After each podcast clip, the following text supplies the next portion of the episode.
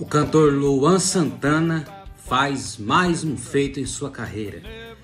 Ele é o primeiro artista do Brasil a ter o seu próprio banco imobiliário comercializado. É isso mesmo.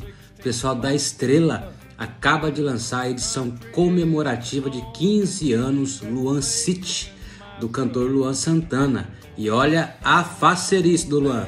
Elétrica, álbum 977. Não, ó, ó o tabuleiro, dá, dá um fraga nesse tabu, rapaz. Nossa, muito Olha lindo. isso. Uh!